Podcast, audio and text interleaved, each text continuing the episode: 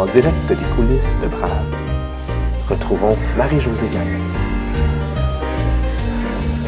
Nous sommes le 28 mai 2018 et je reçois Sophie Benford, associée chez KO Media, qui publie entre autres le magazine Véro et qui vient de lancer une maison d'édition. À 30 ans, Sophie travaille dans un tout autre secteur.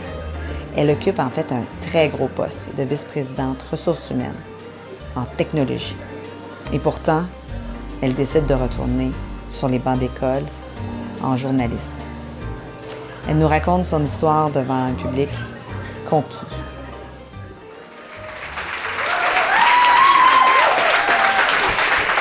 Salut. On dirait que je me marie. Allô, Sophie. Salut. Sur une échelle de 1 à 10, à quel point te sens-tu brave ce soir? Là, là, 15. 15? 15 sur 10. wow! Ouais. OK. Pourquoi? Parce que quand tu as lancé l'aventure Brave euh, et ton invitation, euh, je, ben, t'en avais pas fait encore. Puis euh, je me disais, c'est mon amie euh, Marie-Josée, elle lance quelque chose de fabuleux, elle veut mettre des femmes de l'avant. Bien sûr que je vais y aller, bien sûr que je vais l'encourager. Quand j'ai assisté au premier Brave, j'ai vu que tu euh, interviewais. En fait, j'ai vu que les femmes devaient parler d'elles. Puis ça, je trouve, moi, ça me prend beaucoup de, de courage. Je ne sais pas ce qui va ressortir d'ici ce soir. C'est la première fois que je fais ça. Moi, euh, je parle souvent devant des gens. Euh, je fais des entrevues à la radio de temps en temps aussi. Parler de ce que je fais, c'est facile, puis c'est une chose. Parler de soi, c'est... euh, J'ai l'air habillée, là, ce soir, mais je me sens tout nue, vraiment. OK, mais tu es un peu nerveuse, mais tu Je suis là, j'ai invité mon monde. euh, je Tu dire, non, non, affrontes tes peurs. complètement. OK, bravo. Bravo. Ben alors, regarde, 100% Sophie, tu es née en 1970 au Saguenay. Tu avais un rêve, un grand rêve, venir vivre à Montréal. Qu'est-ce que le Saguenay n'avait pas que Montréal avait? Ah mon Dieu. Mais le Saguenay a beaucoup de choses à offrir, des choses que j'aime encore d'ailleurs. Euh, jamais je, dirais que j'aime pas le Saguenay, j'aime le Saguenay profondément. Et d'ailleurs, tantôt, je disais à quelqu'un, quand j'entends parler l'accent des gens, ça me berce. J'aime vraiment le Saguenay. J'aime aussi beaucoup les gens qui, viennent de là. Je trouve qu'il y a une caractéristique particulière, euh, une espèce de candeur, euh, une joie de vivre. Puis, moi, je dis tout le temps, le monde au Saguenay, on court après le fun. Alors, je, je suis profondément saguenéenne. Mais je, quand j'étais étudiante, je regardais la télé, euh, je regardais dans ce temps-là Musique Plus, je regardais des émissions culturelles. euh, je pense que dans ce temps-là, il y avait une émission euh, avec René Miroir au Luxe qui, qui s'appelait, qui s'appelait comment? Qui s'appelait? La, bande des six. Bon. Et, euh, et, là, il nous parlait de spectacles, puis de plein d'affaires qui se passaient, puis ça se passait toujours à Montréal. Je n'avais pas accès à tout ce dont il parlait. D'ailleurs, la première année où je suis déménagée à Montréal, je suis allée à l'enregistrement de la bande des six avec Nathalie Petrovski, puis euh, Marie-France Bazot. Et, euh, et, et j'avais, je, je- moi, je venais passer des week-ends à Montréal chez mon oncle, qui est comme mon grand frère, là, que tout le monde connaît ici, Robin, qui est dans la salle. Euh, et je, trouvais ça extraordinaire à Montréal. Je trouvais que ça bougeait, je trouvais que, que, que ça. Ce qu'on dit de New York aujourd'hui, que ça arrête jamais, puis que ça meurt jamais, puis que ça vit tout le temps. Je sentais cette effervescence-là à Montréal. Puis j'avais une espèce de, soif de consommer de la culture, on va dire ça comme ça, mais ça, m'attirait énormément. Puis tu as réalisé ton rêve? J'ai réalisé mon rêve. à 18 En ans. fait, euh, ouais, oui. Après mon cégep, j'ai choisi une matière euh, qui ne se donnait pas à l'Université du Québec à Chicoutimi. Sciences Po. Puis, as-tu eu envie d'une autre ville que Montréal ou ça s'est arrêté à Montréal? Ça s'est arrêté à Montréal euh, pour vivre. Mais en fait, à chaque fois que je vais à New York ou à Manhattan, je me dis, oh mon Dieu, je pourrais vivre ici. J'aimerais donc ça. Puis j'ai un rêve, euh, oui, j'ai- vraiment un- le rêve de peut-être aller faire un an ou deux là-bas un jour. J'y pense toujours à ma retraite. Tu sais, quand je travaillerai plus en édition, comme si c'était pas possible de, de faire de l'édition pour moi là-bas, on verra, avec mon, mon anglais de Chicoutimi. Mais euh, j'aime l'effervescence des villes. Il y a plein de villes que j'aime, mais il y a, il y a- puis j'aime voyager en général, mais des villes où tu te sens bien, là, New York en est une. Puis quand tu étais jeune, donc tu rêvais de Montréal, mais tu avais aussi une certaine ambition, quand même, j'imagine, parce que en cinquième année primaire, puis aussi en cinquième année de secondaire, tu es devenue présidente de ton école. Tu devais être quand même habitée d'une certaine ambition. Puis c'était quoi cette ambition-là? Je ne le sais pas. Euh, c'est-à-dire que moi, j'ai jamais eu de plan. J'ai plutôt couru après le fun. Dans la vie, mais j'ai quelque chose. je suis travaillante euh, et euh, je, quand j'ai un projet, peu importe qu'est-ce qu'il est, je vais aller au bout de mon idée, je vais aller au bout de mon projet. Et, et, et j'avais, pas de plan de carrière, mais j'avais j'ai une certaine forme de leadership, mais qui n'est pas cadré dans un euh, j'ai pas en tête ah, moi je m'en vais là ou moi je m'en irai là. C'est ce qui a d'ailleurs donné euh, lieu on m'en reparler je le sais mais à une réorientation de carrière parce que justement je me cherchais j'étais arrivée à l'université je savais pas vraiment ce que je voulais faire je voulais surtout avoir du fun puis faire quelque chose d'envie. Mais euh, mon père me racontait hier soir, euh, mon père est dans la salle, puis hier soir au souper, il me disait euh, Te rappelles-tu quand euh, on, parlait de ce soir, si j'étais nerveuse, puis si je m'étais préparée, puis tout ça Puis oui, je suis nerveuse, puis oui, je. ouais, un peu préparée, mais pas tant.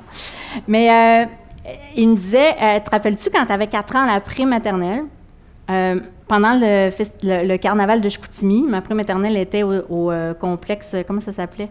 J'allais à la pré-maternelle au chantier du Paralex et pendant le carnaval de Chicoutimi, c'était déménagé. Donc, mon père vient me conduire à l'école avec une autre amie au chantier du Paralex. J'ai 4 ans. Il me ben, j'ai peut-être 5 ans parce que j'ai eu, j'ai eu 5 ans au mois de novembre. Fait que j'étais en pré-maternelle, c'était au mois de février. Et là, il nous dépose euh, au mauvais endroit, dans le fond, puis il part. Tu sais, les parents des, bébés boomers des années 70, on était élevés même. Fait qu'il part. Fait que là, euh, là, on est devant une école, je veux dire, l'édifice est fermé, il n'y a personne, puis on a, quatre on a cinq ans. Puis là, mon père, il me racontait hier, moi, je ne m'en rappelle pas du tout, tu sais. Mais, je me rappelle d'une marche sur le bord de la, route. C'est vrai que j'avais une image. Fait que mon père, il dit, ben là, l'autre petite fille pleurait, puis était en désarroi. Puis toi, tu l'as pris, puis tu as dit, non, non, moi, je connais la cousine, en tout cas, je connaissais une cousine de ma mère qui habitait pas si loin. Puis on est parti, mais c'était un boulevard, tu sais, on marchait sur un boulevard. puis là, ben, mon père, il s'est fait appeler ou je sais pas, il est arrivé au bureau, dans sa il n'y avait pas de cellulaire, puis là, il a réalisé ça, fait qu'il est revenu, il nous a trouvés sur le chemin. On marchait, lui, en route vers l'école, on marchait. Fait que, tout ça pour dire que, probablement que le leadership, c'est quelque chose d'un peu inné. C'est pas quelque chose qui, s'apprend, je pense. Mm-hmm. Mais en fait, euh, j'étais allée dans une école de filles au secondaire les trois premières années.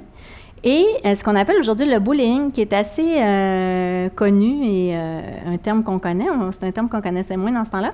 Je trouvais ça difficile, l'école de filles à Chicoutimi. il y avait une fille qui m'avait pris en grippe et avec sa gang de filles. Puis moi, j'avais ma gang d'amis aussi. Puis c'est rien de majeur. Je me suis pas fait battre. J'ai pas de. D'ailleurs, j'écoutais les autres balados. Là, tout le monde a des histoires à cambolesque. C'est pas mon, c'est pas mon cas. Mais j'étais pas bien.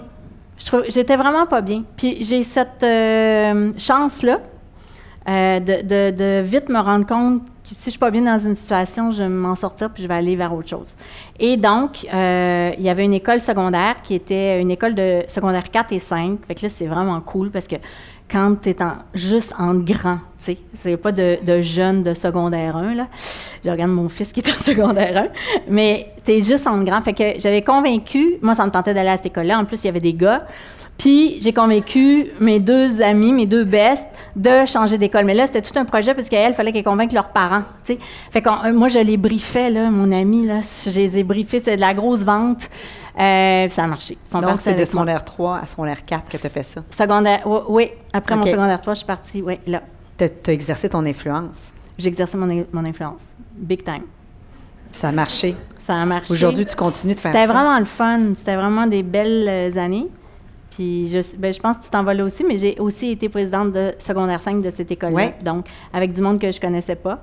Mais j'ai rallié euh, un gars, un vice-président qui était, en tout cas, qui, on fallait se présenter en équipe, tu sais, un joueur de basket de l'école, puis euh, Philippe euh, Briand. Tu te souviens-tu pourquoi tu te présentais? Je, pense que, ben, moi, je trouve ça plus fun de faire partie des décisions. Mm-hmm. Puis même en cinquième année, on avait des réunions avec la directrice d'école, puis on proposait des affaires, puis ça se passait, tu sais, ce qu'on proposait. C'était des petites affaires, là, on s'entend. Mais je, trouve que c'est plus le fun de faire partie des décisions. Puis j'ai euh, plus de facilité. Pas, peut-être, je sais pas si j'ai un problème avec l'autorité.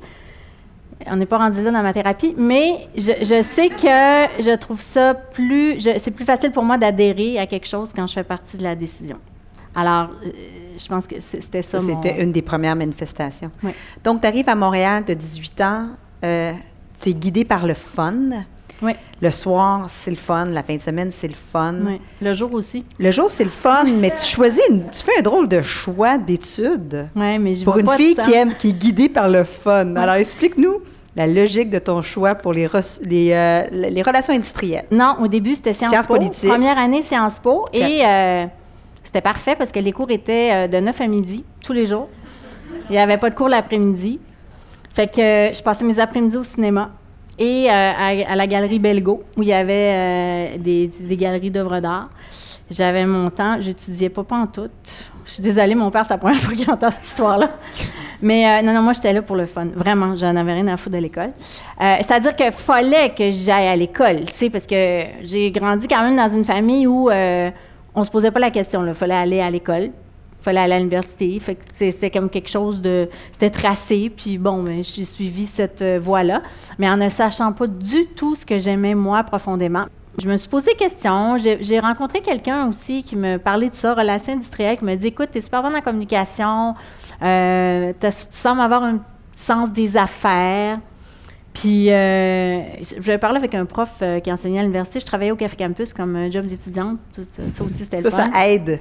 Ça aide au fun. Ça aide beaucoup Et le- je voyais les toutes les shows gratuitement. Je, je connaissais tout le monde du Café Campus, c'était super. Et, euh, et là, il m'avait, je me disais, bon, je me cherche un peu, je sais pas quoi faire, euh, tu sais, je- dans quoi je vais aller étudier. J'avais franchement aucune idée. C'est vraiment spectaculaire. Mm-hmm. Quand je regarde ça avec le recul, je me dis, non, j'étais niaiseuse ou quoi? Mais, je- tu sais, je- j'étais pas, euh, je, je le savais pas. Puis là, il me dit, tu es bonne en communication. En tout cas, il m'a parlé de relations industrielles et des ressources humaines, en fait. Mhm. Puis là, je me suis dit, ah, ça, ça m'intéressait. Puisque la psychologie pourrait m'intéresser aussi. Je me disais, ah, peut-être psychologue, mais là, toute seule toute la journée. En fait, c'est qu'il faut se visualiser sur c'est quoi le travail, tu sais. Fait que toute seule toute la journée à écouter du monde parler, tu sais, de leurs problèmes. Là, je me disais, non. Tu sais, j'aimais le titre de psychologue, mais le travail à faire, je n'étais pas certaine. Euh, puis, fait que je suis allée en relation industrielle. Elle suivra la vague qui se présente devant elle. Puis en plus, elle travaillera dans un secteur à son image, en ébullition et franchement cool. Rapidement, tu t'es mis à travailler là-dedans. Tu as eu un premier emploi que tu as Ouais. eu à peu près trois ans. Ensuite, tu t'es retrouvé chez Vidéotron. Puis ensuite, tu t'es retrouvé dans une entreprise qui s'appelait Infomission, je crois. Informission. Informission, qui est devenue Neuron. Oui. Mais parle-nous de ton parcours en, En en ressources re- humaines. en ressources humaines, oui. Comment, tu- comment ça se passait, euh, euh, disons, choisissons Nouroun là, ou euh, Informission? Comment c'était euh, ces années-là? C'était super le fun au départ.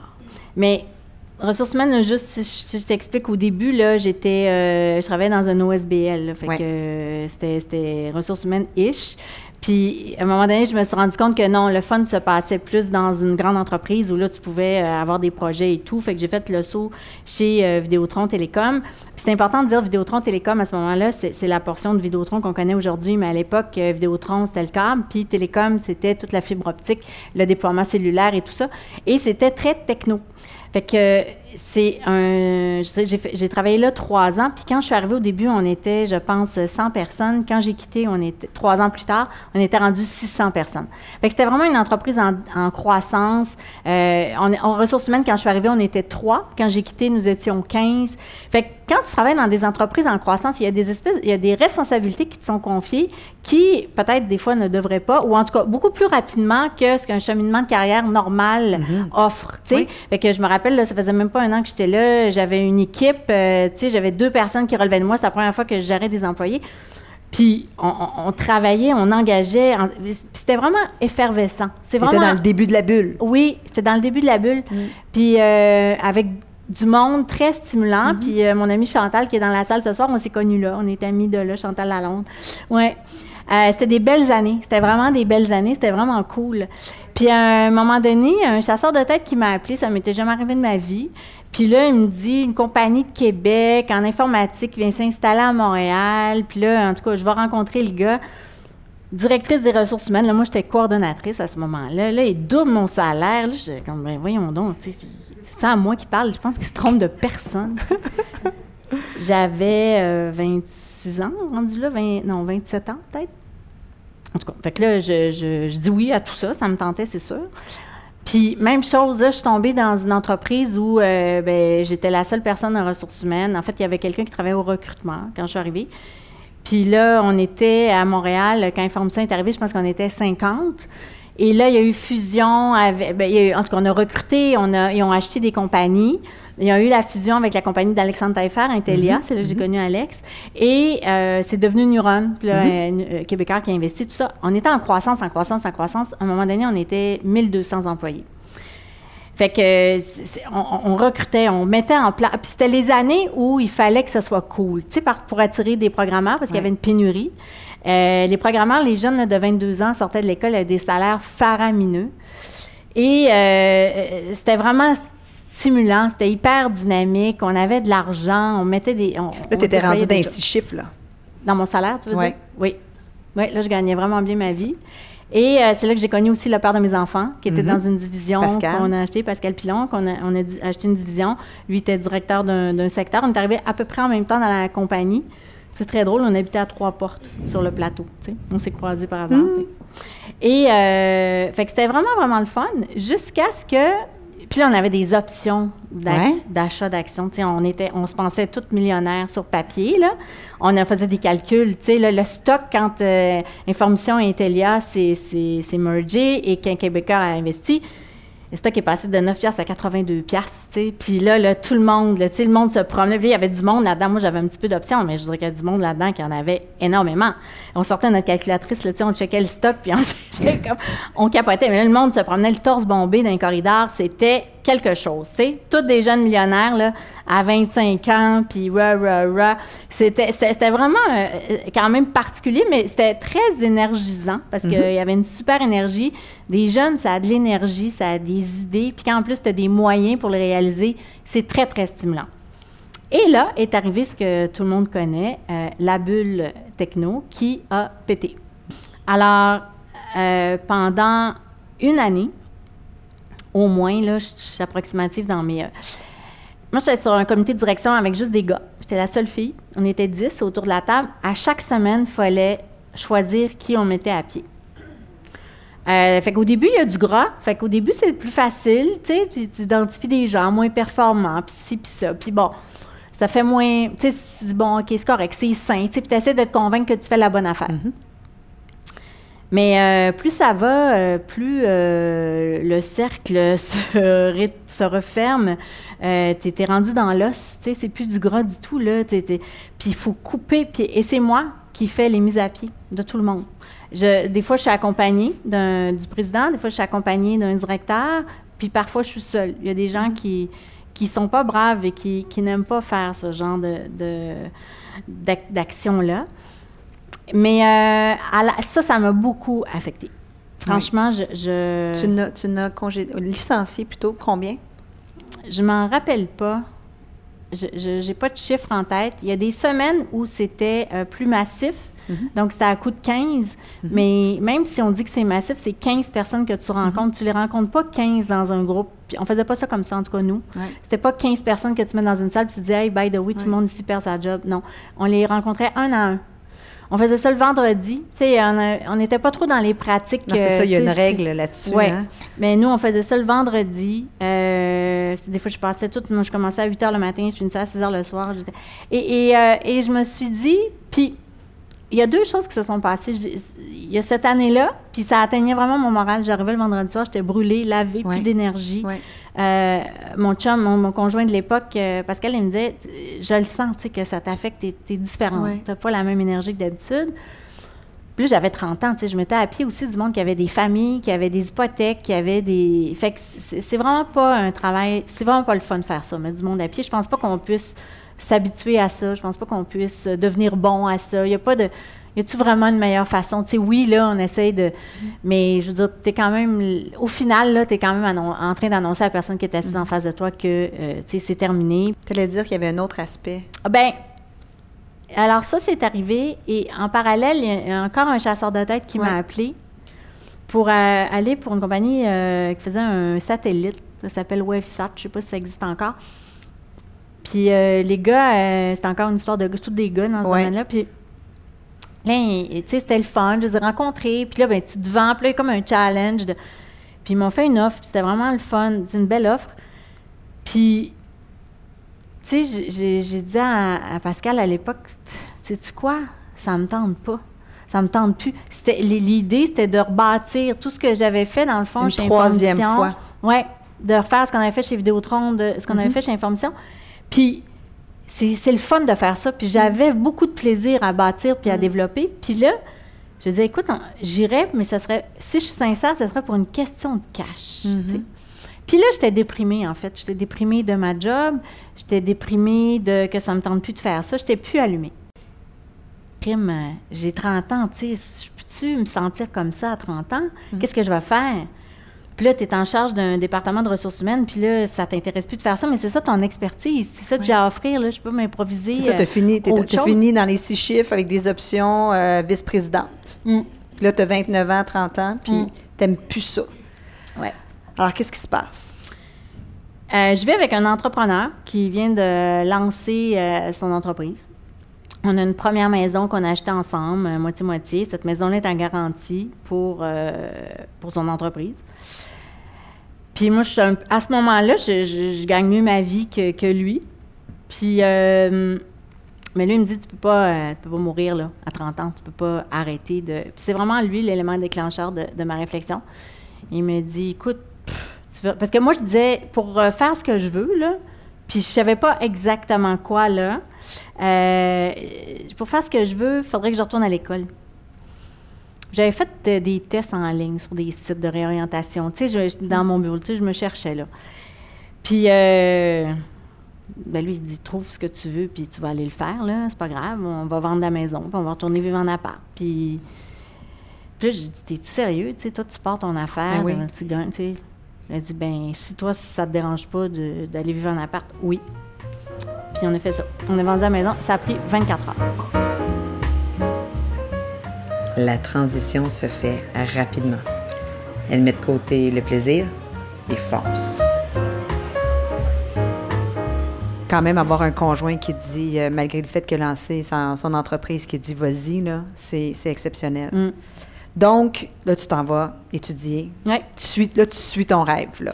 Oui, en fait... Tes goûts, du moins. Oui, tes, oui, oui. Ben oui, en fait, euh, j'ai étudié en journalisme. Mm-hmm. C'est très drôle parce que mon père est journaliste. Il a été journaliste toute sa vie. Donc, euh, ben, à part à la fin où il était directeur des communications, mais j'avais quelque chose autour, tu sais, très, très près de moi, mm-hmm. puis je ne l'ai jamais vu jusqu'à mm-hmm. ce moment-là. Euh, et c'était tellement le fun de retourner à l'école avec quand tu choisis de faire quelque chose, parce que c'est pas ça qui m'est arrivé quand moi j'étais allée à l'école, je, choisis à peu près, puis j'y allais parce qu'il fallait y aller. Mais là, c'était un choix. Mm-hmm. C'était hyper stimulant. Mais là, j'étais à l'école à l'Université de Montréal, à l'école aux adultes, puis les cours mm-hmm. étaient de soir. Fait que j'avais plein de temps le jour. Au début, en fait, avant de lâcher ma job, puis j'avais un, il y avait un président extraordinaire chez Neuron, Jacques Hervé Roubert. En tout cas, j'avais fait part de c'est une histoire que je t'ai pas racontée, mais j'avais fait part de ça, de, ma déprime et que j'étais tannée et tout ça. Puis il m'avait dit, écoute, toi, je te verrai en vente. Je pourrais te mettre en vente. puis en tout cas, de septembre à décembre, euh, il me dit, je vais te mettre, tu vas t'occuper des clients, relations, directrice, relations clients. Oui, c'est même pas dans mon CV, tu sais. Puis là, j'ai dit, c'est parfait parce que je vais faire des cours le soir. Puis, j'avais pas d'enfant dans ce temps-là, fait que j'avais beaucoup de temps, puis j'étais habituée de travailler beaucoup. Puis, je vais travailler le jour, je vais aller à l'école le soir. Je, m'étais pris deux cours ou trois cours, je me rappelle plus, mais pour voir si j'aimais ça. Mm-hmm. Puis là, j'ai adoré ça. Puis après, j'ai pas continué de. J'ai décidé d'aller à l'école à temps plein, en fait, ce qui mm-hmm. représentait cinq cours euh, session, mais cinq cours de soir. Mm-hmm. Et là, en janvier, tu, tu, poursuis donc ta deuxième session. Oui. Puis ta deuxième et ta dernière. Oui. Mais c'est toujours de soir. C'est un certificat, oui. C'est toujours de soir. En fait, qu'est-ce que tu fais le jour pour t'occuper? Fait que là, j'avais du temps. Puis là, j'écoutais la radio. Je tripais euh, sur une émission Indicatif présent avec Marie-France Bazot. Fait que euh, j'ai pogné mon téléphone, j'ai appelé euh, la réalisatrice de l'émission. Puis j'ai dit, moi, j'étudie en journaliste, il faut que je fasse un stage. Je vous offre mes services. Je suis prête à aller chez vous faire un stage non rémunéré comme recherchiste. Elle m'a dit, viens me rencontrer. Je suis allée la rencontrer, puis ça a marché. La vice-présidente, six chiffres, option, se retrouve stagiaire à Non Radio-Canada, non, non rémunérée. Mais tu as quand même réalisé le rêve de nous tous, je pense, à être travaillé indicatif présent à cette époque-là. Écoute, tu as fait, t'as fait, t'as été brave pour nous, franchement, parce que moi, s'il y a une chose que j'aurais voulu faire, j'aurais tout lâché pour aller euh, travailler là. C'était tellement extraordinaire. Pas nous à quel point c'était extraordinaire. si ce l'était. Le travail, le travail était vraiment, vraiment stimulant, vraiment. Moi, là, j'étais comme dans un magasin de bonbons. Là. J'ai un enfant de 5 ans dans un magasin de bonbons. Tu me demandais là, de faire une recherche sur Jean Leloup, puis d'écouter son dernier album en primeur, ou d'aller voir un film l'après-midi en primeur, où j'avais la cassette vidéo, je, faisais ça chez nous, puis là, faire un résumé à l'animatrice, puis des pistes. Alors, comme travail, c'était exceptionnel. Moi, je, je puis c'était tellement stimulant. C'était vraiment, vraiment stimulant. Et, euh, Est-ce qu'ils savaient que tu avais été vice-présidente chez Nouroun? Ben, la, réalisatrice, oui, mais le reste de l'équipe, non. non. Mais c'est très particulier. C'était une équipe de sept personnes. J'étais la septième personne, m'ont installé un bureau dans le corridor. Puis, vraiment, mon expérience. Ben, l'animatrice. dans le corridor, là. Dans le corridor. Il y a un bureau. Tout le monde est là. Oui. Puis ton bureau, toi, il est, comme à l'école, là, quand on était en punition, il est à l'extérieur. Oui. Mais il n'y avait pas de place. Puis moi, je suis arrivée, puis les autres, ils ne pensaient pas accueillir une stagiaire. Mais tu sais, il y avait la tapisserie sur le mur, puis après, il y avait moi. Mm-hmm. Et, euh, et c'était vraiment comme ça. Là, c'est drôle parce que, par exemple, je travaillais avec une jeune recherchiste qui avait 24 euh, ans à l'époque. Moi, j'en avais 31, 32. Puis là, les invités arrivaient le matin. Les invités euh, arrivent avant de passer au studio, une espèce de petite salle de régie. Et là, elle, elle me présentait comme la petite stagiaire. Fait que là, je me rappelle, Hey, salut, t'as pas rencontré notre. Je vais te présenter notre petite stagiaire. Fait que là, Sophie, la petite stagiaire. Fait qu'il me présentait la petite stagiaire. Mais ça me faisait. Tu sais, tu t'en faisais pas trop avec ça? Non, non, mais non. Ça, c'était, ça, c'était pas le bout grave. Mais ce que, hmm. ce que j'ai trouvé difficile, non, mais c'est que. Alors, dans la. la, ben, les gens ne m'adressaient pas la parole. Ah bon? Ou presque. Alors, j'étais vraiment une stagiaire toute seule. Il y a quelqu'un qui me donnait, qui me passait une commande. Euh, peut-être que Marie-France me disait bonjour à l'occasion, peut-être. Et euh, j'étais vraiment invisible. J'étais une personne invisible. Un, après-midi, ils ont célébré quelque chose. Et puis moi, dans ma job d'avant, je relevais du président. Fait que j'étais pas invisible. J'étais toute là, puis j'avais, j'étais importante, en guillemets. C'est comme ça que je me sentais, en tout cas. Et là, un après-midi, il y avait quelque chose à fêter. Ils ont ouvert une bouteille de vin, tout le monde ensemble. Moi, ils m'en ont pas à faire. Incroyable. C'est comme là, ils buvaient du vin dans ma face, ils m'en ont pas à Comment tu te sentais? Ben vraiment, euh, ben, je trouvais. Euh, je me sentais pas bien parce que c'était pas le fun. Je trouvais ça difficile, mais il y, a quelque part en moi que je me disais, voyons donc, c'est juste, du civisme rendu là, tu sais, pour qui tu te prends, là. T'es quand même bien juste. Euh, tu t'en faisais, de... faisais pas ben, trop avec non, mais ça, me blessait. Je dis pas que ça me faisait rire. J'étais pas du tout imperméable à ça, mais il y a une partie de moi qui me disait, ben là, c'est petit, tu sais.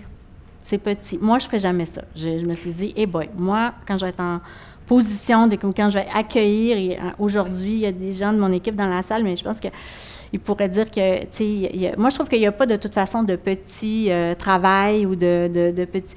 Tout le monde est important. Aujourd'hui, je travaille dans une équipe où ce que je leur dis tout le temps, parce qu'il n'y en a pas de gras, là, on est vraiment euh, sur l'os, et tout le monde fait une différence.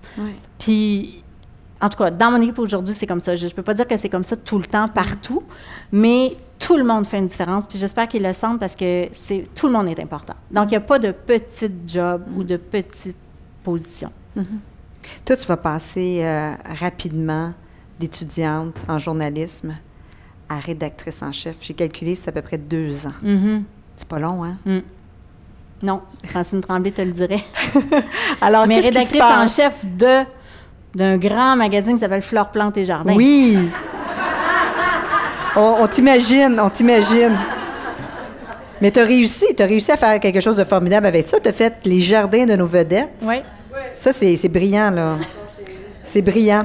Donc, euh, tu vas travailler chez Transcontinental après avoir été euh, stagiaire. Mais c'est parce que toi, tu auras appelé, je me souviens plus. Euh, non, en fait, la- la- tantôt, quand je disais que je travaillais chez Vidéotron, Oui. la, la première personne, personne la première fois où j'ai, moi, supervisé quelqu'un, c'était une stagiaire qui est devenue employée chez Oui. Vidéotron. Alors, Myriam Legros était devenue... Tu t'en, étais bien occupée quand tu étais Je stagiaire. m'en étais probablement bien OK. occupée, puisque c'est elle qui m'a réengagée euh, presque dix ans plus tard. C'est ça. Alors, euh, Myriam euh, me lâche un coup de fil, elle me dit, puis là, c'était la fin d'indicatif présent. Puis, tu sais, des fois, dans la vie, il y a de la chance, il y a- Mm-hmm. euh, ça prend tout le temps un peu de chance dans la vie. Et elle, elle me dit, écoute, on cherche du monde, j'ai entendu dire que tu étudiais en journalisme, on avait un peu gardé contact, tout ça. Elle dit, on cherche quelqu'un au magazine Coup de pouce, euh, ça t'in- ça t'intéresserait-tu? Fait que moi, je dis, ben oui, pourquoi pas, je- comme wheeling, ça me tentait d'essayer des affaires, puis ça me tentait pas nécessairement de rester à indicatif présent. Fait que euh, je suis allée là. En fait, elle m'a dit ben, viens rencontrer France Lefebvre, la rédactrice en chef. France Lefebvre m'appelle la veille de l'entrevue. Puis moi, j'étais bien primée, j'avais hâte. Puis là, elle me dit euh, explique-moi, là, je regarde ton CV, euh, je suis supposée te rencontrer demain, mais pourquoi je te rencontrerais donc? Tu sais, il n'y avait rien dans mon CV qui. Belle petite question. Chaleureux. Ouais. Fait que euh, moi, quand je travaillais chez Sport Expert à 15 ans, à 16 ans, je gagnais toujours les trucs de meilleure vendeuse. Fait que j'ai vendu ma salade. Quand je décide que. Ouais. Fait que je, je, j'ai, j'ai packagé ça de façon. Tu pitches euh, comme si c'était ton dernier pitch. que je pitch comme si c'était mon dernier pitch. Mais j'y crois en plus. Ouais. Je me crois. Fait que c'est ça, ça. Alors, euh, j'ai. Puis, tu sais, après ça, je me rappelle d'avoir fini le téléphone, puis elle a dit ben là, à part une heure de votre vie, qu'est-ce que vous avez à perdre de me rencontrer, tu sais? Elle avait dit OK, c'est beau, t'as bien raison. Mais- Fait que, euh, elle m'a rencontrée et euh, c'était pour être assistante de rédaction. Donc, c'est, le, le- le poste de- d'entrée de premier niveau quand on travaille en magazine. Assistante de rédaction, coup de pouce, et elle, elle, elle venait d'hériter du magazine Fleurs, Plantes et Jardins. Puis elle m'a dit, ben, je- en fait, elle m'a dit quelque chose d'intéressant. Euh, Mon background de ressources humaines, euh, elle en avait besoin. Elle, avait certains problèmes de ressources humaines à l'interne. Et elle m'a dit, écoute, je vais faire un deal avec toi.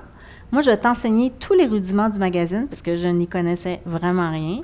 Puis ça, c'est très drôle. Quand tu lis un magazine, tu penses que tu connais ça. Tu es comme, ah ouais, faire du magazine, c'est facile. Puis, tu sais, je que mes collègues travaillent en magazine qui.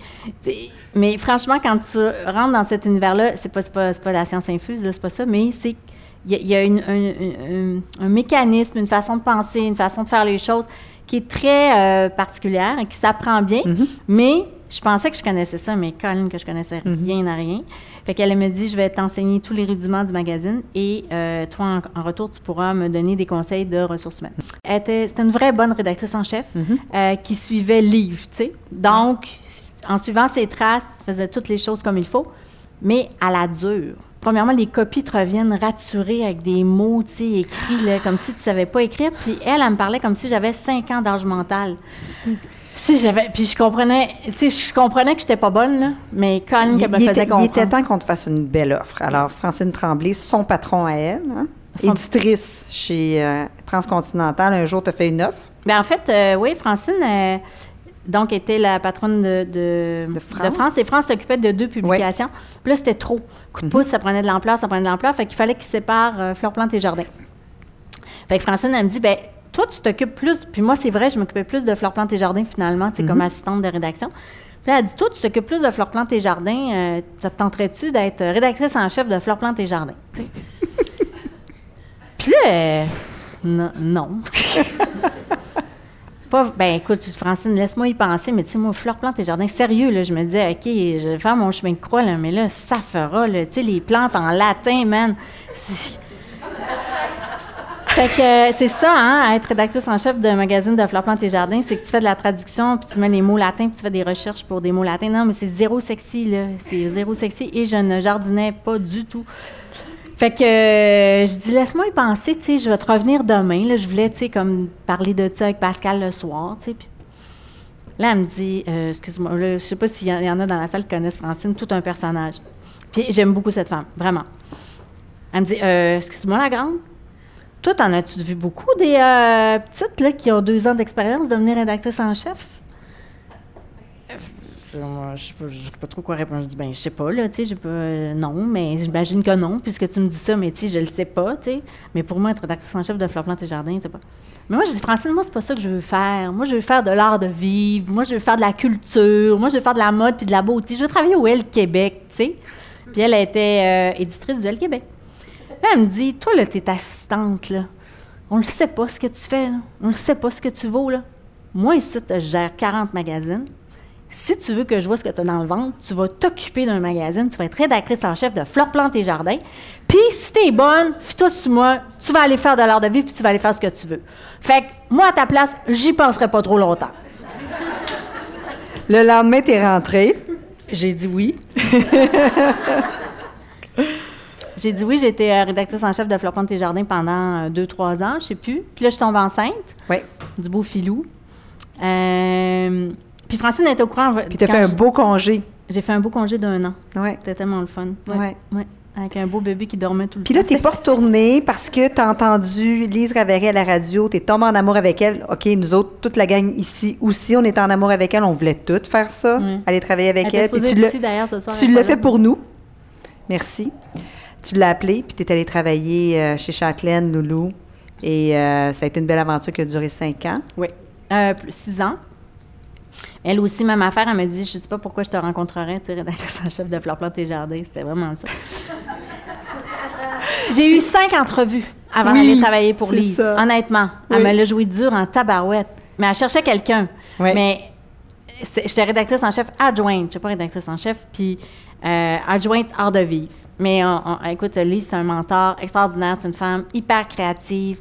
Euh, puis tu sais, l'expression qu'on est tanné d'entendre, là, think out of the box. Mais Lise, franchement, par exemple, elle incarne ça. Elle est comme ça. Elle, tu regardes un problème, non, on va pas le regarder de ce sens-là. On va le regarder de l'autre bord. On va euh, faire des, des, des revampings. On va, ah non, euh, on va pas interviewer cette personne-là avec cet angle-là. Tout le monde le fait. J'ai j'ai vraiment beaucoup, beaucoup appris à ses côtés. Et c'est une fille qui est à la fois de lettres, qui écrit vraiment bien, euh, qui réfléchit bien, qui est très curieuse, mais qui a le côté visuel? Puis moi, je suis tombée dans là. Je ne savais pas que dans vie, on pouvait faire... Moi, mes hobbies sont devenus mon travail.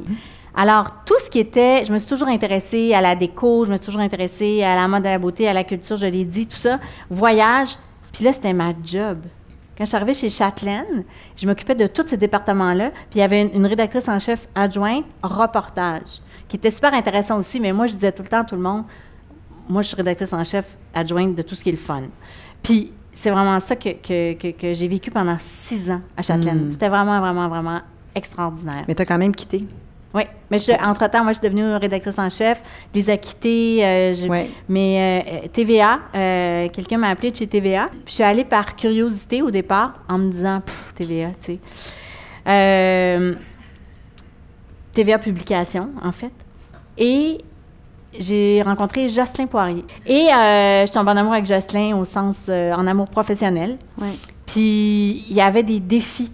C'était vraiment le fun. Une marque comme Clin d'œil n'allait plus bien. Il m'a dit ça va pas bien, il faut faire quelque chose avec ça, il faut le revamper, il faut que tu qu'est-ce que tu ferais avec un magazine comme celui-là? Puis après ça, moi et compagnie, euh, en tout cas, je, je m'occupais de trois magazines. C'est là que tu as appris à faire de l'entrepreneuriat ou même de l'entrepreneuriat. Ben, c'est de l'entrepreneuriat à l'intérieur de l'entreprise où t'étais, tu te mettais à risque. Tu lançais des numéros, puis il fallait que ça soit rentable. Euh, ça a été vraiment. oui, puis en fait, c'est super formateur, euh, TVA Publication, parce que TVA, Québécois, en fait, ils- leur façon de fonctionner, ils, ils- ils- ils valorisent vraiment ça. euh, et tu es responsable de ta ligne d'affaires. Contrairement à chez Rogers, où moi, je m'occupais de magazines, euh, j'étais pas responsable vraiment des revenus, j'étais pas, responsable des dépenses, mais des dépenses de, de- de rédaction, là, de production. Euh, c'est quelqu'un d'autre qui s'occupe du marketing, c'est quelqu'un d'autre qui s'occupe. Alors que chez TVA Publication, toutes ces fonctions-là euh, relèvent de toi d'une certaine façon et tu es vraiment responsable de ton PNL, tu sais. Alors ça, c'était super intéressant. Et ça, ça, ça- ça- c'est venu chercher quelque chose chez moi qui était là puis que je savais pas. Puis je me disais, OK, moi, je peux grossir mon chiffre d'affaires. Je peux lancer des projets puis faire en sorte qu'on fasse plus d'argent puis que ça aille mieux puis qu'on rayonne mieux. Puis, puis eux, là, à, à partir du moment où tu présentais un, un plan d'affaires qui avait du bon sens, ils étaient là. Ils disaient, OK, go, essaye-le. On n'a pas beaucoup de risques. Allez, go, essaye-le. Fait que c'était vraiment stimulant. Ce côté-là était très, très le Mhm. fun. J'ai beaucoup aimé ça. Là, t'as, comme tout le monde sait, tu as dirigé le magazine Châtelaine pendant à peu près un an et demi. Par la suite, Oui, je suis retournée. Châtelaine et Loulou, oui, comme éditrice. oui, ça Ouais. c'était vraiment, tu étais Ça, rendu au firmament, là, Oui. tant qu'à moi. Mhm, mhm. Mais c'était toujours pas euh, à ton goût. faut dire qu'il y avait quand même un certain contexte à cette époque-là. Il y avait, tu, tu- qu'est-ce que tu faisais de tes journées encore?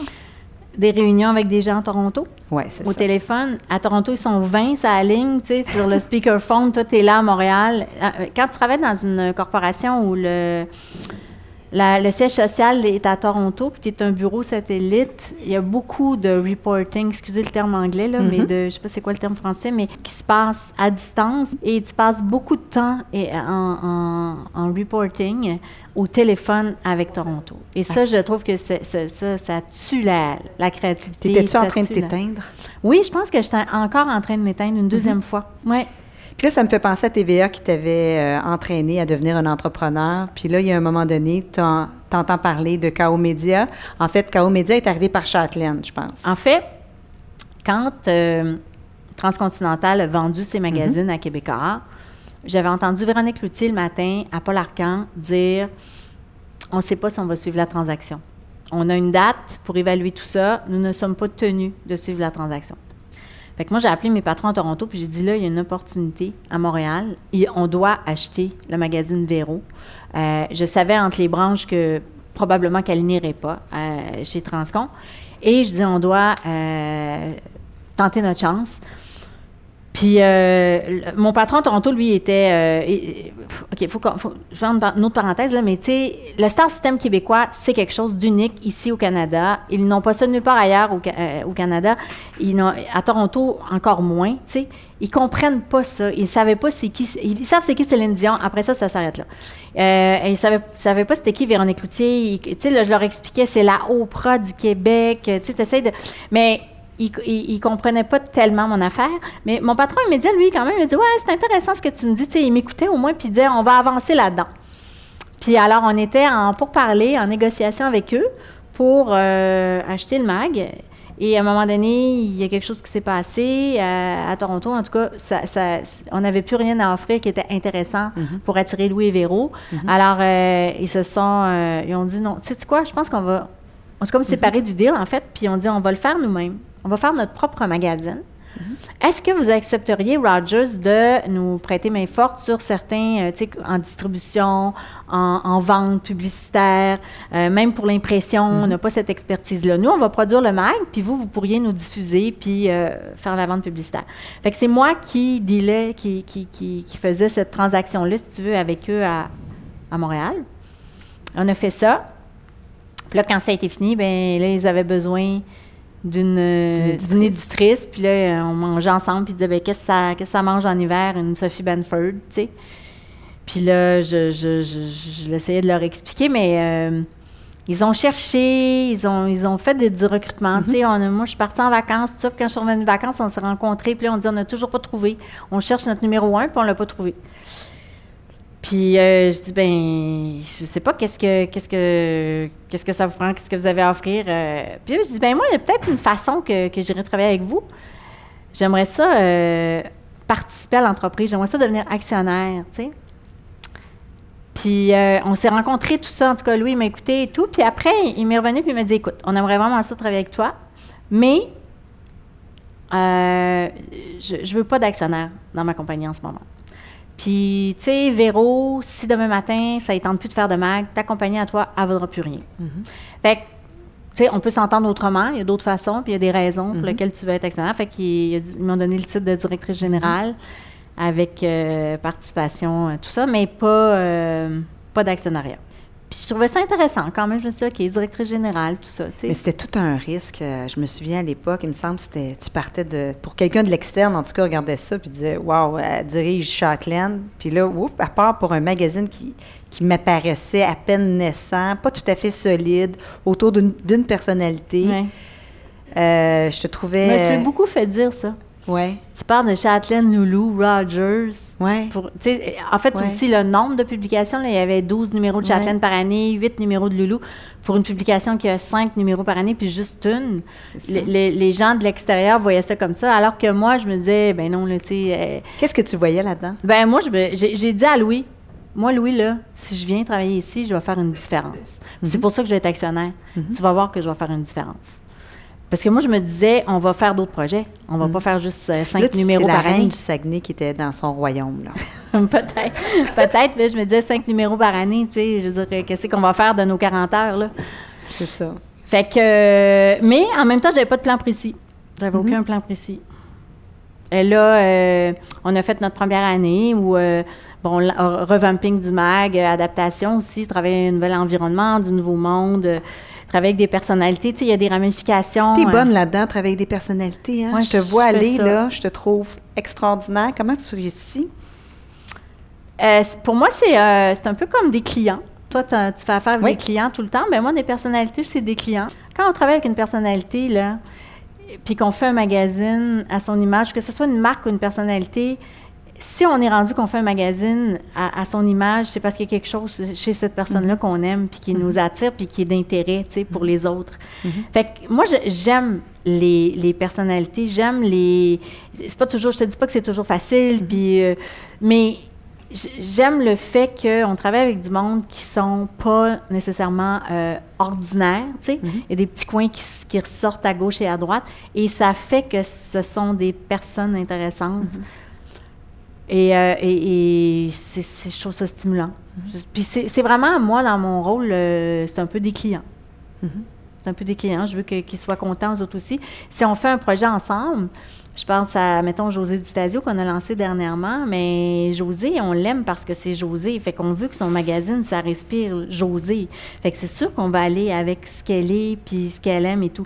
Il se trouve que on a euh, des atomes crochus. Tu sais, il n'y a pas de gens avec qui je travaille avec qui j'ai pas d'atomes crochus. Je pourrais pas faire un magazine que, que- qui nous ressemble pas. encore guidée par ton plaisir? Suis encore guidée par mon plaisir, complètement. Puis par le nôtre, parce qu'on dirait que tu lis dans ma pensée quand tu euh, signes avec Otto Lengi, euh, tu fais cas pour Catherine, euh, José Di Stasio. Mais je fais des choses qui nous stimulent, mais j'ai vraiment- ce privilège-là. C'est un privilège que de pouvoir travailler à- et de m'associer avec des gens qui. tu sais, Mais c'est- souvent, c'est moi qui vais vers les gens, qui leur dis Hey, ça te tente-tu qu'on fasse quelque chose ensemble? José Di Stasio, c'est la première que j'ai cruisée. Quand je suis arrivée chez K.O. Media, la semaine d'après, j'allais luncher avec. Puis je l'ai cruisé tout le long. Mais José est dans une phase de sa vie où elle fait un projet à la fois. Elle me dit alors en ce moment-là, euh, elle faisait de la télé.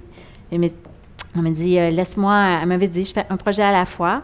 Elle a eu le cancer du sein. Ouais. Puis euh, après ça, elle a décidé d'a- d'aborder les choses dans sa vie de façon différente. Puis quand elle a terminé son émission de télé, elle m'a dit c'est beau, je suis prête. Tu- On est tellement allé luncher souvent, puis on a tellement parlé du, du truc souvent, qu'à un moment donné, elle me dit Hey, j'a- j'adore ta chemise. D'ailleurs, ton nom, mon nom est écrit sur ta chemise. Fait que j'ai le jour où tu vas signer, José, je vais t'en donner ma chemise. J'y ai envoyé ma chemise. Le plaisir n'est jamais bien loin avec Sophie. Et quand il est mixé avec du contenu intelligent, eh bien, ça donne la touche Benford. Là, tu vis dans, dans le monde de, de l'image, beaucoup du magazine, euh, de la féminité. Euh, comment tu vis avec le vieillissement, ton propre vieillissement dans cet environnement-là? Ah mon Dieu, bonne question. Jusqu'à a, mettons, deux ans, beaucoup plus facilement. Depuis deux ans, je trouve ça plus difficile. Oui. Euh, mais en même temps, moi, je je j'ai pas des standards. comment je dirais ça? J'aime ça être entourée de, de beau. J'aime le, le- le beau, que ce soit des images, que ce soit euh, des, filles au bureau. J'aime ça regarder comment elles s'habillent. Tu sais, je travaille avec des jeunes. Ils me montrent c'est quoi les tendances. C'est super le fun. Puis je, je- j'apprécie ça. Mais c'est pas la chose qui est la plus euh, importante. Mais pour moi, c'est un tout. C'est pas moins important non plus. Là. Je vais pas te dire ça parce que ça a une importance et je travaille avec ça. Puis moi, je veux faire rêver les gens, je veux que ça inspire les gens, autant par le contenu que par le contenant. Et pour moi, dans la vie, euh, je ne vois pas pourquoi je ferais un compromis, euh, ni sur le contenu, ni sur le contenant. Mais tu es un peu comme Lise Davary, d'ailleurs, là-dessus. C'est très. Tu es féministe, est très féminine et l'image vient pas toucher au contenu, vient pas affecter la qualité du contenu. Est-ce que je- est-ce que c'est ça la touche euh, la touche Sophie Banford? Ben, je, je- je- je sais que c'est moi. C'est moi. J'ai pas à. J'ai toujours aimé ça, être la, la- la mode, la beauté, la féminité. euh, et euh, j'ai toujours aimé. J'ai toujours été inspirée par les femmes euh, euh, fortes. Quand je sens qu'il y a un enlignement qui est fait entre les valeurs puis ce que la personne est. tu sais. Et, et ça, c'est des femmes que, que, que, que, j'admire, que j'estime. Je suis entourée, j'ai beaucoup, beaucoup de mes amis qui sont comme ça. Euh, je suis attirée vers ce genre de personnes-là. Et euh, ben, c'est souvent, mais on, on crée des liens. puis Ça devient Puis Louis amis. Morissette, est-ce qu'il est, il est comme ça? Il est sur son X? Louis Morissette, Il est pas sur- ici, hein? Non, il n'est pas ici, Louis. Il était à la télé ce soir. Ah, OK. Oui, une nouvelle émission de Jean-Philippe Vautier et Rebecca McConnell. Euh, Est comme ça? Oui, lui? il est 100% comme ça. Il, Mhm. il est, euh, comme, comme quand je t'ai dit comment j'étais brave au début, mais lui, il est 120 sur 100 là-dessus. Non, lui, il est vraiment, vraiment, euh, en tout cas, dans mon expérience à moi, tu sais, je ne suis pas dans sa vie euh, 360, mais euh, en anglais, il y a l'expression qui dit « walk the talk », puis il est vraiment, je, j'aurais pas pu, parce que maintenant, aujourd'hui, c'est mon associé, on ne l'a pas raconté, Oui, mais mais c'est effectivement, après un Il t'a an... demandé en mariage, entre guillemets. Oui, au téléphone. Avant de partir en vacances. Il m'a Ouais. dit, bon, là, là, on s'est, on s'est essayé, on s'est vu, là, on a, on a vu tout ça. On se fait un an qu'on travaille ensemble. J'ai plus le goût de continuer l'aventure sans toi. Tu veux-tu devenir mon associé? Beau, tu veux-tu encore devenir mon associé? J'ai dit oui, je veux encore devenir ton associé. C'est la première fois qu'on me demande en mariage au téléphone, by the way. Euh, et, euh, et- mais c'est vrai que c'était une méchante bonne idée parce que c'est vrai qu'on s'est essayé, c'est-à-dire qu'on s'est vu dans, dans toutes sortes de moments. Tu sais, dans un an professionnel, tu vis des difficultés, tu vis des succès, euh, tu vis du, doute. Quand on travaille dans un univers où il y a du doute, quand il y a de la création, il y a du doute. Quand on lance des nouveaux projets, il y a des doutes. Euh, et on a comme, je ne peux pas te dire à ce jour où est-ce que je suis pas d'accord avec Louis. tu sais. On discute de quelque chose, et je, je donne mon point de vue, je, je sens qu'il écoute. Euh, il me donne le sien, j'écoute. On arrive tout le temps à un endroit où on est en- ensemble d'accord. Fait que ça fait trois ans, là. Trois ans de. Il, il est intelligent, il est euh, stimulant. Il a une bonne base des affaires. Il a grandi dans une famille d'entrepreneurs. Donc, il, il a vraiment un sens des affaires. Puis il est, arrivé, il est arrivé à un bon moment dans ta vie. Puis oui, il est arrivé un bon moment dans ma vie. C'est-à-dire que effectivement, euh, je me suis associée euh, un mois avant de me séparer. Ouais, ouais, Ça, ça aide, quand même. ouais. Ça probablement que ça a aidé. ça, ça, ça a amené quelque chose de stimulant, mais en même temps, j'étais déjà là, je travaillais déjà là. Mais c'est vrai. En tout cas, je peux dire une chose, c'est que dans cette, euh, dans cette épreuve-là, qui est une séparation quand même, quand l'explosion de la famille arrive, c'est pas un beau moment, c'est pas quelque chose de, de facile, c'est une épreuve. Et euh, d'aimer son travail, d'aimer les gens avec qui on travaille, d'être supporté aussi. Même Louis rentrait dans mon bureau le matin, allô, faisait un câlin. On ne surveillait plus la journée. On Mais tu sais, tu sentais, sais, lui-même disait, écoute, là, si besoin de prendre du temps, si besoin de. Puis euh, j'ai une équipe super souriante, super euh, de bonne humeur, qui était là aussi euh, dans ces moments-là. C'est- ça- sûr que ça adoucit euh, la vie. Ça adoucit ce qu'on vit, c'est clair. D'être stimulé. Puis peut-être que je me suis mise à un peu plus travailler. Je travaillais déjà beaucoup, mais probablement. Mais là, tu es vraiment une employée qui est devenue un entrepreneur, qui est devenue une entrepreneur, n'est-ce pas? C'est vraiment Oui. ton parcours. Ouais. C'est formidable. Euh, on nous reste quelques minutes pour notre questionnaire brave. Déjà, wow. Tu es toujours brave? Ouais, c'est ça. J'ai hâte que ça soit dernièrement. Non, mais ça se passe super bien. Je, je- à eux de le dire, mais en tout cas, moi, je vais être contente que ça va être fini. Moi, j'avais hâte que ça soit passé. J'ai hâte à ce soir. J'essaie de ne pas en rajouter, tu sais, déjà le nom brave, tu sais, comme, Ouais, j'en c'est rajoute ça. pas. Ouais, tu pourrais changer pas. de nom, peut-être. Ben non. Question éclair brave. Que fais-tu chaque matin ou chaque soir pour te donner du courage? Euh, ben, le jogging, c'est sûr que c'est un endroit, puis là, j'ai une fascie plantaire, je peux pas courir, je capote. Le jogging me fait du bien à la tête, au corps, mais à, à la tête, à l'esprit, euh, vraiment. Euh, yoga, sinon. Puis, euh, oui, mon fils me dit smoothie. C'est vrai, smoothie. smoothie, café au lait le matin, c'est comme une doudou. Hein? C'est quoi être brave pour toi? À part être ici, là. Parce que, parce que je, je, sais pas si je me répète, je sais pas si je l'ai dit à toi avant l'entrevue ou pendant l'entrevue, mais oui, je l'ai dit de, de se dévoiler comme ça puis de parler de moi. Moi, j'ai aucun problème à parler de ce que je fais. Je peux t'en parler pendant quatre heures de temps. Euh, ça me dérange pas. Parler de moi, je trouve ça beaucoup plus. Euh, j'ai hâte à après, là, franchement. Ça me, touche beaucoup parce que tu as fait ça pour m'encourager. oui, j'ai fait ça pour t'encourager. Euh, mais euh, être brave aussi, c'est avoir le courage de, de dire ce qu'on pense, euh, même quand ça ne fait pas l'affaire de l'autre personne. Beaucoup, beaucoup de gens euh, esquivent souvent la vérité euh, par peur de, de, blesser. Mais moi, je trouve que c'est courageux et j'aime être entourée de gens qui ont le courage de dire ce qu'ils pensent. Et les gens avec qui je travaille chez KO le savent. Il n'y a rien qu'on ne puisse pas se dire. C'est sûr qu'il y a la façon. Il faut faire attention à la façon. Alors, encore une fois, le contenant, le contenu, je fais attention au contenant. Mais je pense que ça prend euh, du courage pour, euh, pour s'affirmer, que ce soit dans un groupe, que ce soit en one-on-one, ou que ce soit, ou de faire les choix que nous-mêmes, de se respecter puis faire les choix que nous-mêmes, on veut faire. Mm-hmm. Ça prend du courage. À quel moment de ta vie n'as-tu pas été brave? À chaque fois que je n'ai pas fait ça, à chaque fois que j'ai pas dit à quelqu'un euh, ce que je devais lui dire à ce moment-là, euh, je sais que ça arrive le moins souvent possible. Et en fait, à chaque fois que l'ego, parce que souvent c'est l'ego, euh, que ce soit dans une conversation intime avec un conjoint ou euh, une conversation professionnelle, souvent, euh, si on n'est pas capable de dire comment on se sent ou les vraies choses, c'est parce que c'est l'ego qui prend de la place. Alors à chaque fois que ça, ça arrive, on est, moi, je me sens moins brave. J'aime ça. Qu'est-ce que tu dis pour t'encourager? Euh, moi, je me dis, c'est quoi le pire cas? Qu'est-ce qui peut arriver? Il y a deux affaires que je me dis. Je relativise. Je relativise beaucoup. quand il m'arrive quelque chose, je me dis, OK, là, moi, j'ai deux enfants en santé, j'ai un job que j'adore, je suis en santé, OK, et on part de là. C'est si grave que ça, qu'est-ce qui est en train d'arriver? Puis je relativise aussi avec ce qui se passe ailleurs dans le monde, puis je me dis, souvent, ça m'aide. Et ça, ça me donne du courage. Et euh, j'analyse c'est quoi le pire cas, le pire scénario dans n'importe quoi que, quand j'ai un doute, j'analyse le pire cas, puis je me dis, c'est si pire que ça, tu sais?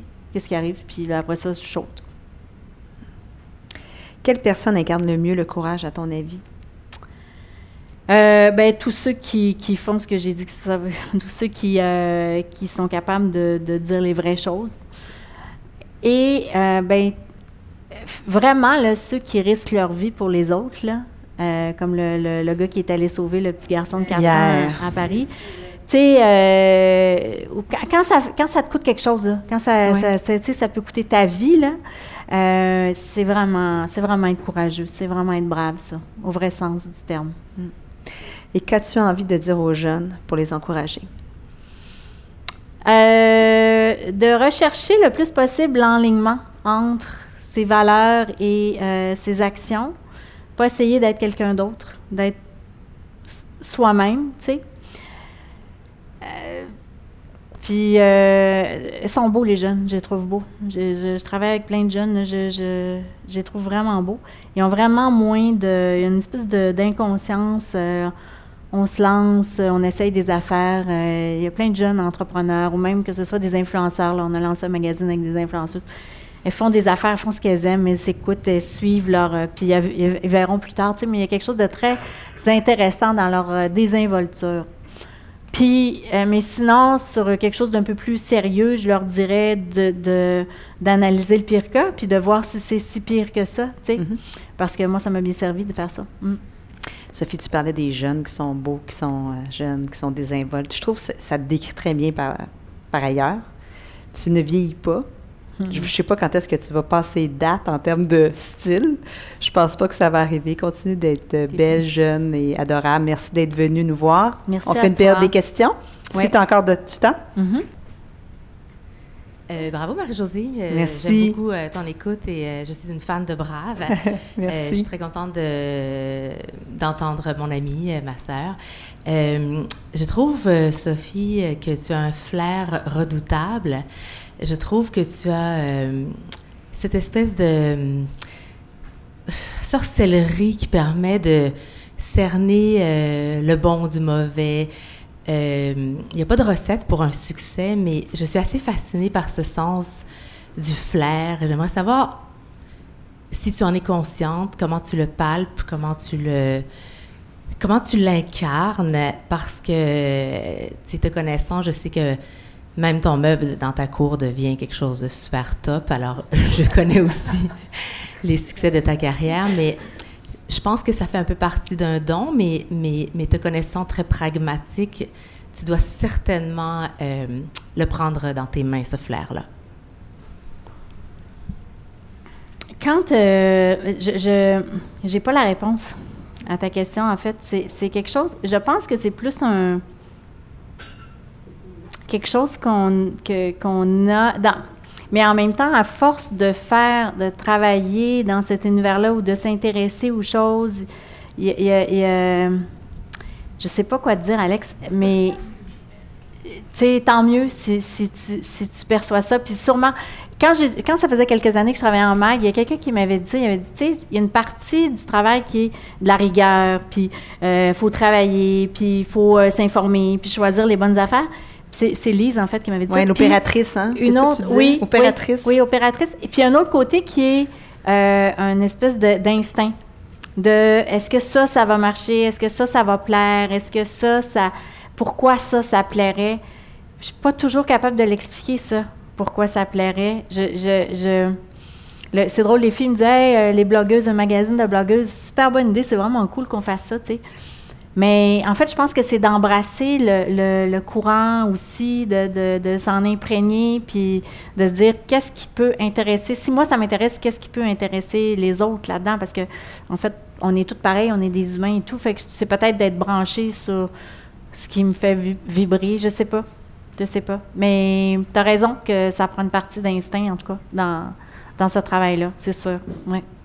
Puis Je, j'essaie d'évaluer ça quand j'engage quelqu'un. C'est pas facile parce que c'est plus en, en côtoyant quelqu'un, puis en, en- en travaillant avec, ou en tout cas en la côtoyant, que tu euh, vois si cette personne-là a ça ou, ou pas. tu t'es comme une capteuse d'air du temps. Peut-être, mais comme les gens qui travaillent en pub, les gens qui, ont- qui travaillent en pub ont beaucoup ça. Mon amie Florence qui est dans la salle, elle, elle représente super bien ça aussi. D'autres questions? Oui, Sophie, Isabelle Massé de la presse. Salut Isabelle. Massé. C'est quoi les euh, projets, les premiers projets de KO Édition? Des livres de recettes, parce que ça, c'est mon expertise. J'a- J'avais fait ça à- chez Rogers avec Châtelaine. là, des... Et euh, donc, on, Otolenghi va sortir un autre livre.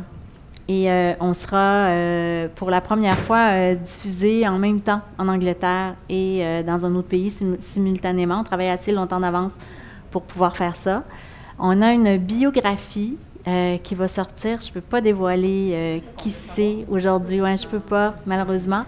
Mais, euh, mais c'est une biographie d'une personnalité québécoise et c'est une histoire qui est vraiment fascinante à lire. C'est vraiment être écrite, là. C'est terminé. En fait, on est en révision, ça va sous presse peu. Et c'est vraiment un page turner. Là. C'est, c'est vra- ça se lit vraiment bien. Mais on va. Puis sinon, pour parler avec euh, d'autres projets. Je suis allée à la Foire du Livre de Londres, là, fait que j'ai vu des, des ouvrages intéressants là-bas. Je peux te dire que je n'ai pas rien de concret euh, à dévoiler aujourd'hui, mais possiblement là, deux autres livres qui vont être sur nos tablettes à l'automne. Mais dans le créneau art de vivre, euh, cuisine, ou sinon des projets qui sont reliés à une personnalité. C'est notre. Tu sais, tu peux imaginer ce qu'on fait en magazine, ben, c'est ce qu'on fera en livre, si je te dis. euh. On a une autre biographie aussi qui s'en vient en 2019. On est en 2018, là. Donc, en- on a déjà une autre biographie qui est en train de se travailler pour euh, 2019. Je peux annoncer ça. J'aimerais savoir comment tu fais pour ne pas passer à côté de ta vie de famille en maintenant une carrière aussi euh, euh, florissante. Donc, euh, pour une femme aujourd'hui, là, Hélène, veux-tu répondre? la Hélène, qui est la grand-maman des enfants, la mère de Pascal, qui me donne un bon coup de main. Je suis bien entourée. Euh, je sais déléguer. Et euh, j'ai pas peur de, de, de- de demander de l'aide quand j'ai besoin d'aide. Euh, j'ai des amis, j'ai un réseau fantastique. Tu sais, même sur ma rue, on est presque voisines, Marie-Josée, mais j'ai trois amis qui habitent sur ma rue, dont le meilleur ami de mon frère, William Riverain, et Raphaël Côté. Tu sais, ils habitent en face de chez nous de- depuis tu sais, on peut, on peut se garder les enfants si on a besoin d'aller faire une course ou si on arrive un peu plus tard. Euh, je- fait que je, je- je- trouve que c'est important d'être bien entouré. Puis, euh, quand j'ai des enfants, moi, puis, puis au bureau, euh, je, je dis tout le temps aux gens, c'est super important d'être heureux dans notre vie. C'est important d'être heureux au travail, mais si on veut bien faire notre travail, il faut être heureux dans notre vie, essayer de- de- d'optimiser euh, notre vie.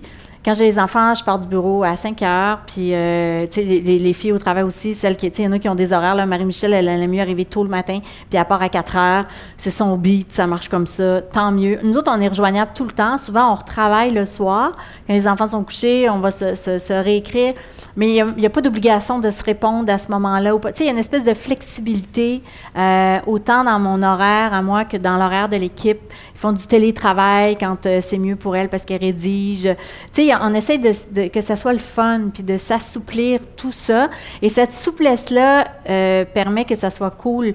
Euh, si je dois aller à l'école un matin, euh, tu sais, je suis allée souvent à l'école de Boubou cette année. J'ai un garçon, Patrick, pour ceux qui me connaissent moins, qui a, qui a 6 ans. Philippe, mon garçon de, de 13 ans, qui est là. Et euh, de 12 ans, bientôt 13. Et... je suis avec eux quand ils ont besoin, leurs activités, tout ça. Puis en même temps, ben, je, travaille quand je les ai, quand j'ai pas les enfants, je vais travailler plus. Fait que ça, ça se fait super bien. Je dois dire que, puis je, je me, je me sens pas héroïque, pas en tout, de faire ça. Je trouve que, euh, en fait, c'est que j'ai le privilège quand même de, ça j'en suis consciente, de pouvoir un peu décider de comment ça se passe au bureau, tu sais. Fait que ça c'est vraiment, vraiment le fun. Euh, mais sinon, je le fais comme pas mal toutes les mères. Puis je parlais d'Hélène tantôt, la, la, la mère de Pascal vient garder les enfants quand j'ai besoin. Euh, tu sais, je, suis super bien entourée. Ouais. Puis pour moi, je me sens pas euh, coupable, là, tu sais. Ils passent du temps avec leur grand-mère. euh, ben, c'est super, tu sais. Excellent. Ben, merci tout le monde. Merci Sophie surtout. Merci tout le monde.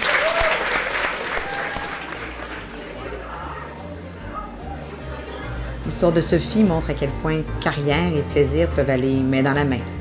On a même l'impression à l'écouter que ça a été facile.